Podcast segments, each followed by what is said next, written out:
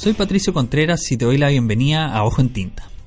El año 2011 el escritor Daniel Hidalgo publicó Canciones Punk para Señoritas Autodestructivas, un volumen de cuentos que escribía con crudeza la otra cara al paraíso. En esas páginas se leían historias de amores perversos, violencia infantil y atracos desesperados e inconclusos. Ahora, a través de Editorial Estruendo Mudo, aparece una nueva edición con tres relatos nuevos. A Daniel lo entrevistamos en la segunda temporada de TV de Ojo en Tinta a fines de 2015, poco antes de que publicara su novela Manual para robar en el supermercado, que salió a través de Weathers. Esta vez quisimos hacer algo distinto y le propusimos intercambiar mensajes de voz por WhatsApp, con calma, sin apuro. Este fue el resultado.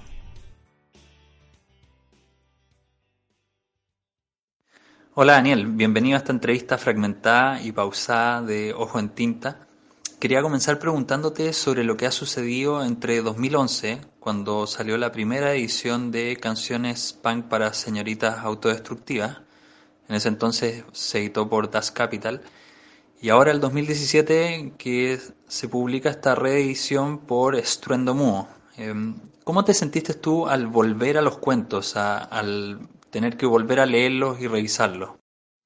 Eh, hola Patricio, eh, bueno, gracias por la invitación a, conversar, siempre entretenido, es casi como una, terapia, ¿no? Cuando me hacen preguntas sobre las cosas que ha hecho o que pretende hacer.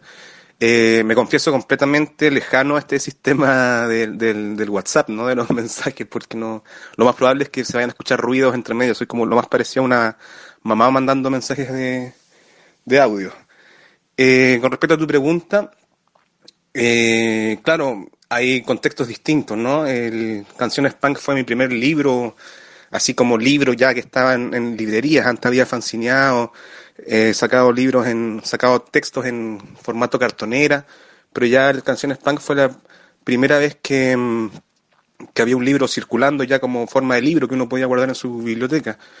Em, esos cuentos nacieron básicamente como súper en términos prácticos, como yo sentía que estaba ensayando, ¿no? Como que empecé a mandar cuentos a concursos, me iba bien, seguí mandando cuentos, ¿no? Y de pronto me di cuenta que tenía eh, un libro de, relatos que tenían ciertas cosas en común, ¿cierto? Eh, que las trabajé más, por supuesto, para que quedaran más cosas en común entre ellos. Y la verdad que yo nunca he dejado de escribir cuentos. Eh, me vi de alguna forma forzado tanto por, por las expectativas como por la inquietud propia eh, de escribir una novela, pero los cuentos siempre han estado ahí y de hecho em, fue muy grato revisar nuevamente los cuentos. Eh, obviamente uno se enfrenta contra la distancia de, la edad, ¿no? Como creo que nunca voy a escribir cuentos con tanta fuerza, tanta rabia, eh, y ser tan cara de raja como, como lo fui en ese momento, ¿no? Como hay cosas que no volvería a, escribir por, digamos, por, por, la madurez más que por el conservadurismo que sí lo involucra alcanzar cierta madurez. Eh, la verdad que ha sido bien gratificante. Yo siento que el Canciones Punk tiene mucho más público al cual llegar. Es un libro que fue casi como mítico, que era difícil encontrar, digamos, eh, para los lectores y yo siento que ahora eh, que hay más lectores, hay nuevos lectores, ¿no? Imagínate que hay chiquillos que tenían, eh, no sé, 10 años, ¿no? Cuando apareció el Canciones Punk y ya no lo leían en ese tiempo, ya lo están leyendo o comenzando a leer. Entonces, em, entrar de nuevo a ese ámbito de los cuentos a mí por lo menos me, me ha servido también como inspiración, ¿no? Como que me dieron ganas de, de retomar un, cierta escritura de, de cuentos, ¿no? Y de hecho, desde que empecé a revisar no he parado de escribir cuentos, justamente. Es verdad, este experimento es nuevo también para nosotros. Nunca habíamos hecho una entrevista a través de mensajes de voz de WhatsApp, pero mm, indudablemente la calidad es mejor que la de una llamada telefónica. Quería preguntarte eh, si nos puedes contar más sobre el bonus track del libro, porque vienen tres cuentos nuevos eh, que son más breves que los originales, eh, están escritos en primera persona. ¿Son personajes más adultos quizás? Claro, el, el libro viene con, con, tres cuentos nuevos, o sea, nuevos porque no estaban, digamos, publicados en un, en un, formato así como libro, ¿no? Pero son cuentos que han estado igual dando vuelta como hace rato, ¿ya? Eh, y ocupando así como la misma terminología del, del, del, o la ideología del, del canciones punk, ¿no? Que el, libro pretende ser una especie de, de cassette pirata, ¿no? Como de recopilar muchas cosas así como de, de bueno, de, de, todo lo que se hacía en un cassette pirata, que uno inventaba su propia biblioteca grabando cosas, ¿no? Y entonces siguiendo la misma línea, claro, son bonus tracks, eh, y, uno podría ser considerado incluso como un, lado B, ¿no? El, los cuentos son, bueno, son tres, pues, ¿no? El primero de ellos eh, se llama parte 2, El regreso, ¿no? Y, y, es un cuento que apareció en, la revista Que pasa, obviamente después lo vine trabajando. Esta cosa como cuando piden cosas para revistas, uno la manda, el, el Diego Zúñiga me lo, me lo, me lo había pedido. Eh, uno la, la, las manda también, yo lo escribí el día anterior y sentí que había que trabajar mucho más. Eh, un abrazo a, Diego, por supuesto. Eh, y lo vine trabajando un poco más. Y, nada, pues está en este libro, como bonus track. Hay uno que se llama Pancho, que a mí me, me gusta mucho, uno de, de, mis cuentos, mira, mira que soy vanidoso, uno, pero uno de los cuentos que más me ha divertido escribir al menos, ¿no? Em, también tiene que ver con, con ciertos contextos parecidos al, al Canciones Punk. Por eso también están acá, ¿no? Porque tenían cierto diálogo. Pero está uno que yo estoy feliz de que esté acá, que se llama eh, Cholo Punk Rocker, ¿no? Que coincide con la edición peruana. Muy contento que hayan sido ellos los primeros en, en leerlo en este, ya, ya como en esta versión. Porque curiosamente con ese cuento el Cholo Punk Rocker fue el primer cuento que escribí como ya pensando en que quería llevar una línea como para adelante, que quería marcar ciertos territorios, ¿no? Ciertos pasajes, ¿no? Eh, tener cierto tipo de personaje. Eh, pero nada, pues algo pasó que en el camino no quedó en el libro final, ¿no? Eh, entonces, de ahí lo vine trabajando, lo publiqué un par de veces, ¿no? Eh, fueron llegando muchas cosas, es un cuento que siento que, que como lo trabajé tantos años, ¿no? Eh, que, llegó a, a terrenos que me, que, me, que me agradan, que me gusta que esté en esa zona, ¿no? Y nada, entonces son, son como, no es como que son cuentos que los haya escrito ahora, ¿no? Entonces son cuentos que han venido acompañando canciones punk y que merecían estar ahí junto a los otros cuentos por su cercanía, ¿no? Eh, así que eso, eso con los bonus tracks. Espérate, igual que una mamá te manda un mensaje atrasado porque eh, se me ocurrió algo más. Mira, el, uno piensa como eh, bueno, yo al principio, cuando empecé el, el, cuando, los tiempos en que estaba escribiendo eh, sin saber que iba a hacer el Canciones Punk en futuro, eh, yo sentía que los cuentos era un espacio donde había que hacer una entrega total, como entregarse completamente. Cortázar no, nos enseñó eso, ¿no? que en los cuentos se da la vida, ¿no? uno se juega la vida completa en un cuento. Que es una forma, digamos, de, de, hacer cuentos que a mí me interesa mucho, me gusta, ¿no? Me gustan los excesos, me gusta que un cuento me, me, me, me llene la cabeza de información. Eh, pero también ahora sí, y aquí coincide a lo mejor más con la, con la edición de estos últimos tres cuentos, ¿no? De estos bonus tracks, que um, yo siento también que eh, el silencio es muy importante, ¿no? Entonces, Juan Luis Martínez, pues, ¿no? Como llegar a, a, esa idea de Juan Luis Martínez nos enseñó demasiado sobre el, el tema de, del silencio ¿no? y, la, y la literatura. ¿no? Eh, también nos hizo cuestionar el tema de la literatura ¿no? y, y además nos, nos, hizo cuestionar muchas cosas con respecto a, a, la autoría. ¿no? Entonces, a mí me interesa ese, ese, ese terreno. ¿no? Entonces, yo ahora, si me decís como la, ahora trabajo de forma distinta de cómo trabajaba hace ocho o nueve o diez años atrás. ¿no?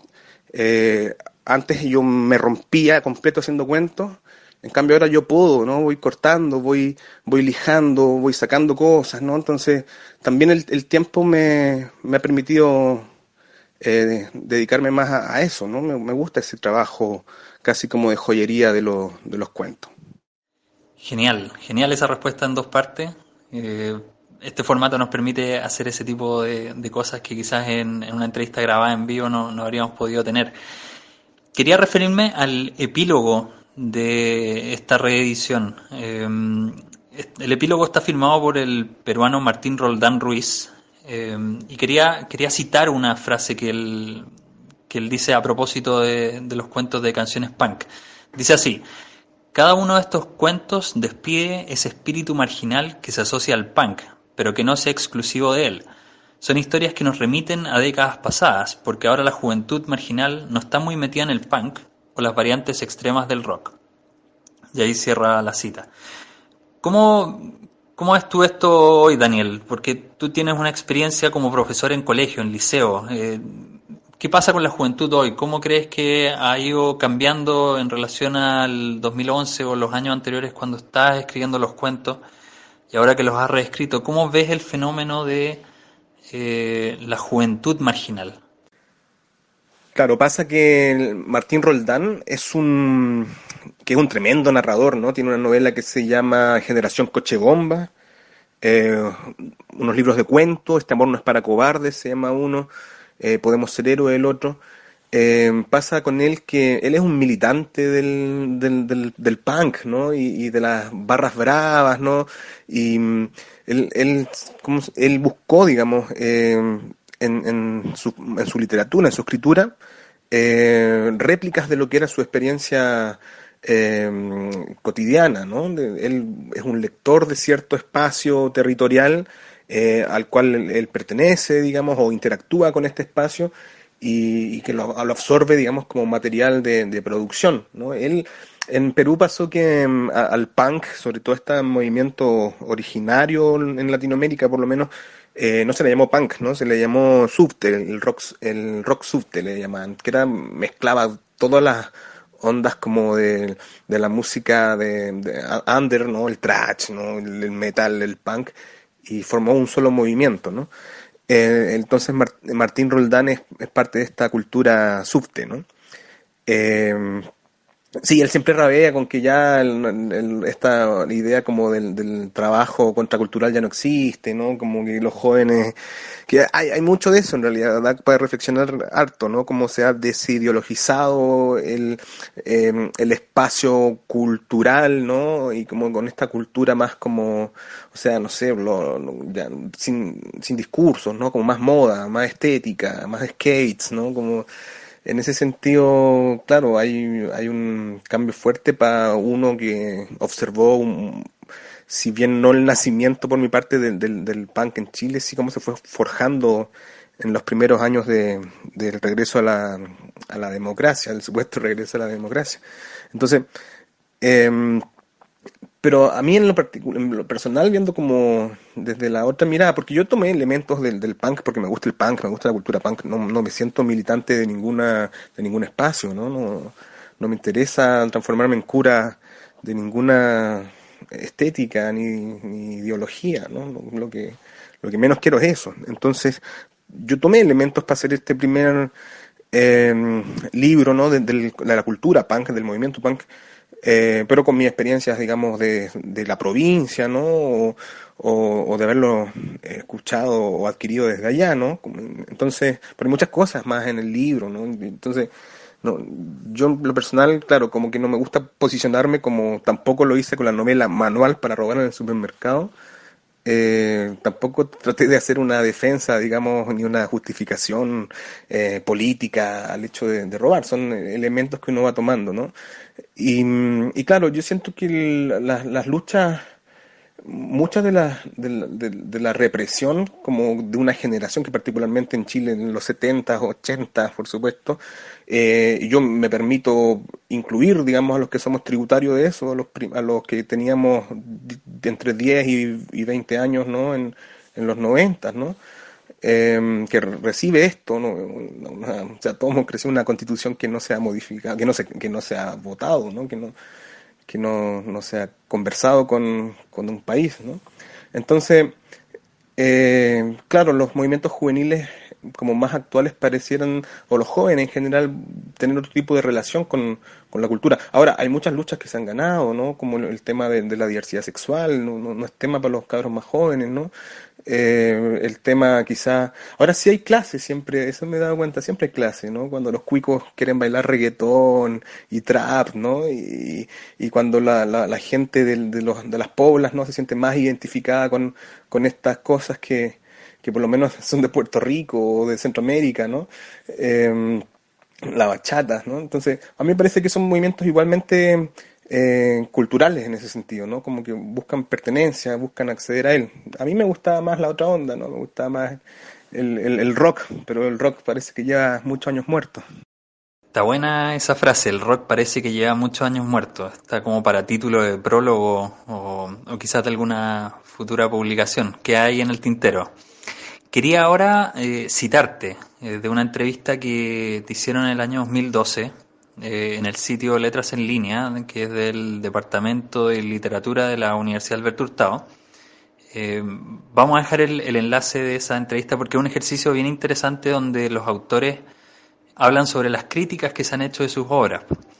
Y en ese entonces tú mencionaste que Canciones Punk era, y acá te cito, una, un escáner de la derrota en todos los sentidos, especialmente social. Cierre de cita.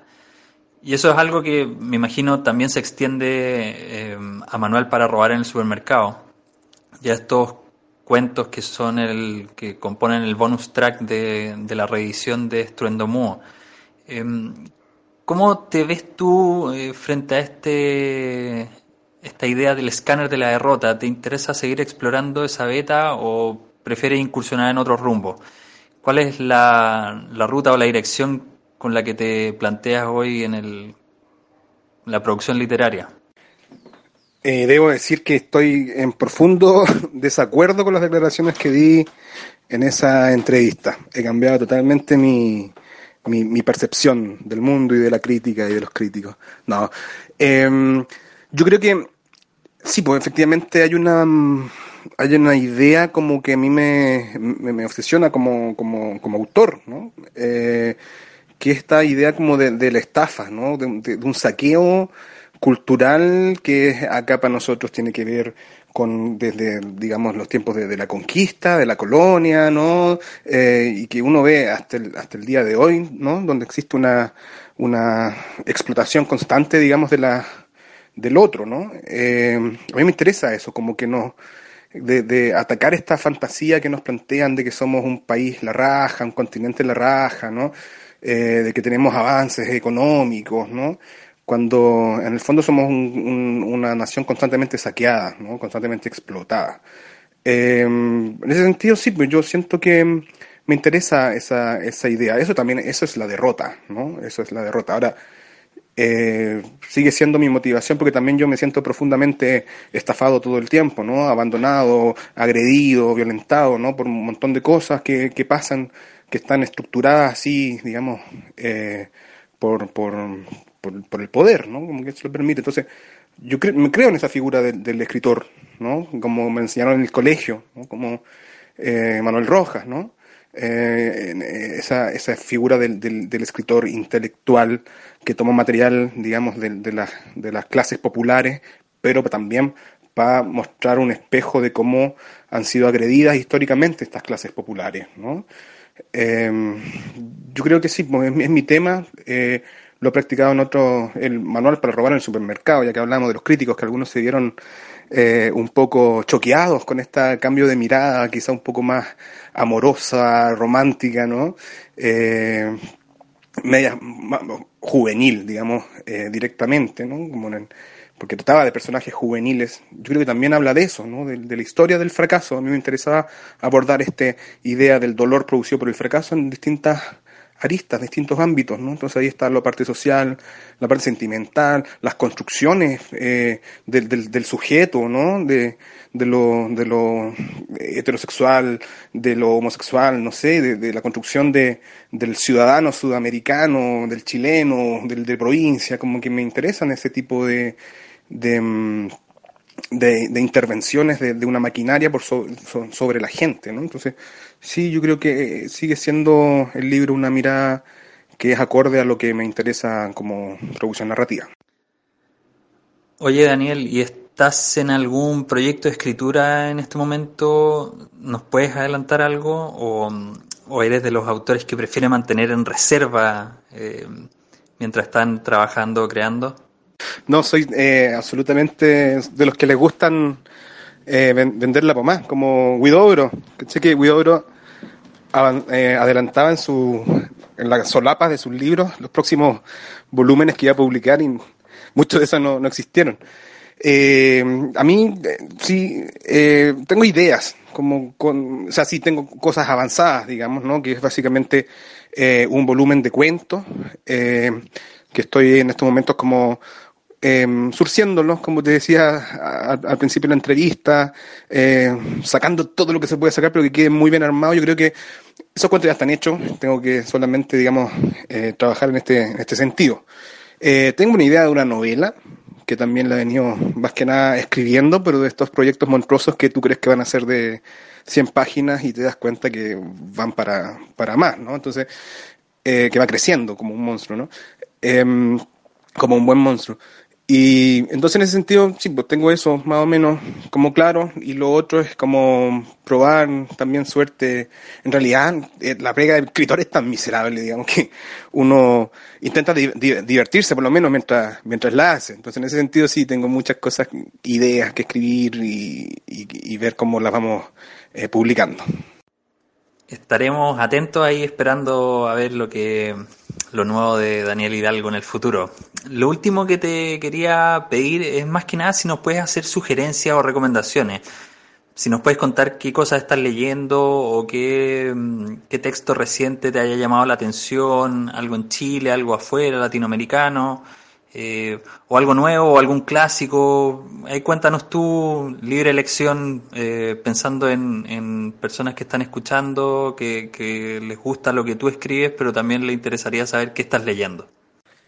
Oye, decir que entre medio fui a comer, almorcé. Así que nada, pues tuve tiempo para pensar en lo que me preguntaste. Estoy viendo lo que estaba leyendo, por lo menos lo que está en- en- sobre la mesa donde dejo los libros que estoy leyendo.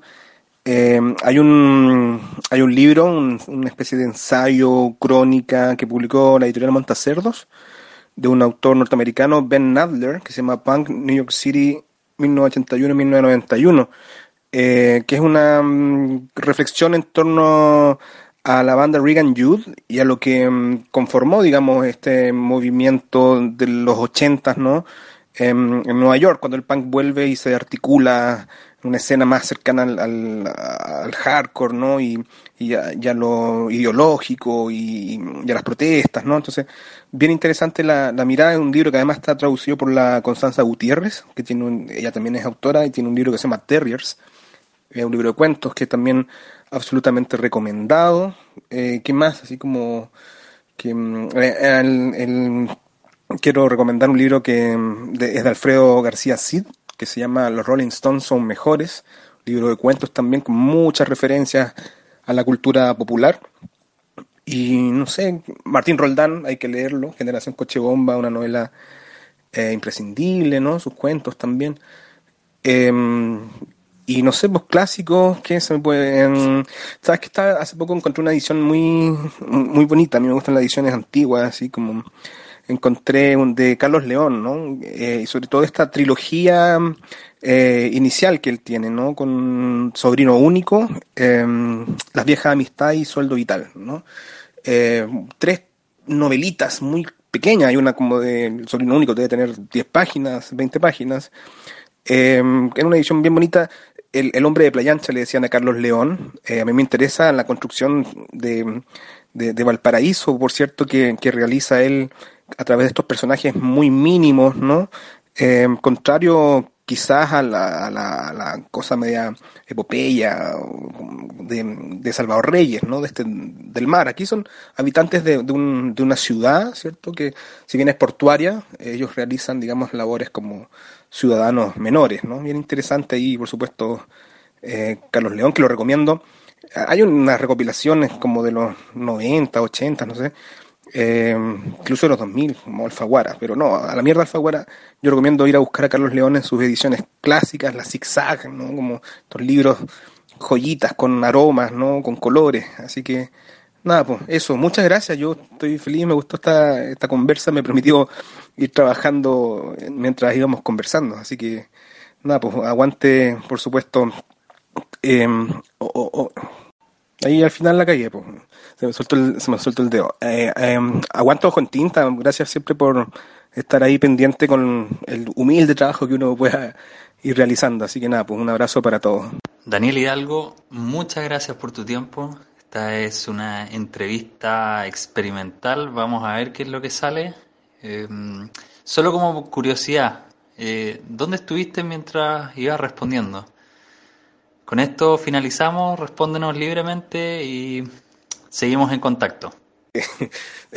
me, me, resistía a la idea de, de, hablar desde el baño, ¿no? Pero estuve, eh, partimos en, mi pieza, bajé luego a la oficina que tengo donde, donde trabajo y luego nada, fui a darme unas vueltas por el, por el barrio. Estoy, me, yo cuando llegué de Valparaíso me fui a vivir ahí cerca de Las Tarrias eh, lo cual me terminó un poco superando y, me vine un poco más dentro de Santiago Centro a su propia periferia, ¿no? Entonces estoy por acá por el sector de, Franklin en una casa y nada, me encanta el, el barrio y, buscar lugares donde comer. Yo soy vegetariano además, entonces como siempre es una alegría encontrar un buen lugar que tenga una buena opción sin, sin carne.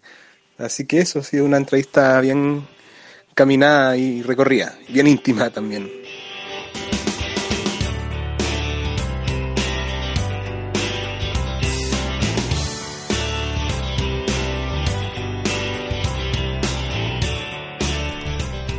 Esta conversación con Daniel Hidalgo se realizó a través de mensajes de voz de WhatsApp. El primer mensaje se envió a las 1.18 de la tarde del lunes 16 de octubre de 2017, el último a las 6 de la tarde en punto. Si te gustó esta entrevista, compártela. Si quieres, nos puedes seguir en redes sociales. Estamos en Twitter, Facebook e Instagram con el mismo nombre, Ojo en Tinta. También puedes revisar nuestro sitio web, ojoentinta.com, donde publicamos reseñas, entrevistas y otros temas relacionados. Eso ha sido todo, saludos y buenas lecturas.